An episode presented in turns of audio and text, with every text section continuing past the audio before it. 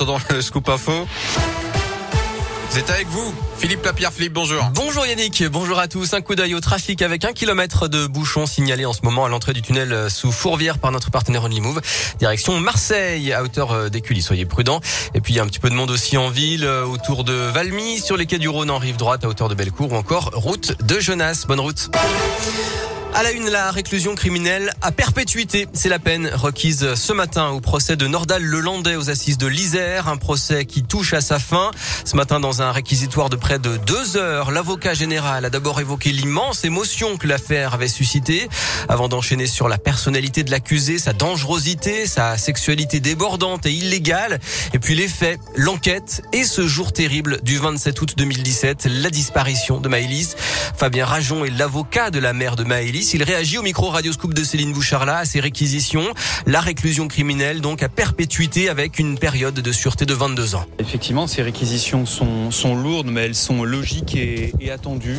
Je crois que monsieur le procureur général, avec euh, le ton qui est le sien, sans excès sur la forme, sans excès non plus sur, le fond, a requis la peine juste la peine qu'attendaient euh, mes clients, la peine qu'attendait la, famille, les proches de, de Maëlys. Et je pense qu'il a aussi requis la peine euh, qu'attendaient les Français. Et les plaidoiries euh, de la défense auront lieu aujourd'hui. Le verdict est attendu demain. Bonne nouvelle, la situation sanitaire s'améliore. On compte moins de 100 000 nouveaux cas ces dernières 24 heures. C'est le niveau le plus bas depuis le 24 euh, décembre. Si ces bons chiffres du Covid se poursuivent, on pourra lever le pass vaccinal dès le printemps, dit ce matin le président du conseil scientifique Jean-François Delfrécy.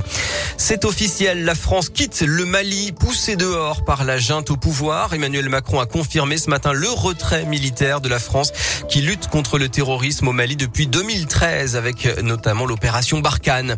Les skieurs sont arrivés dans les stations. Ils abandonnent 450 tonnes de déchets chaque année sur les pistes, d'après l'association Geste Propre, qui lutte contre cette pollution.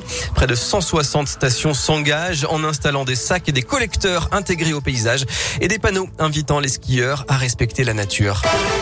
Le sport, le rugby, Fabien Galtier a retenu 7 joueurs du Loup avec le 15 de France pour préparer le match du tournoi destination en Écosse samedi. Bamba, Cretin, Couillou, Taofi Fenoua, Berde, Ray et Barassi. Le retour de Chloé Trespeuch, la vice-championne olympique, arrive en début d'après-midi à la gare de la Pardieu avec sa médaille d'argent remportée à Pékin en snowboard cross.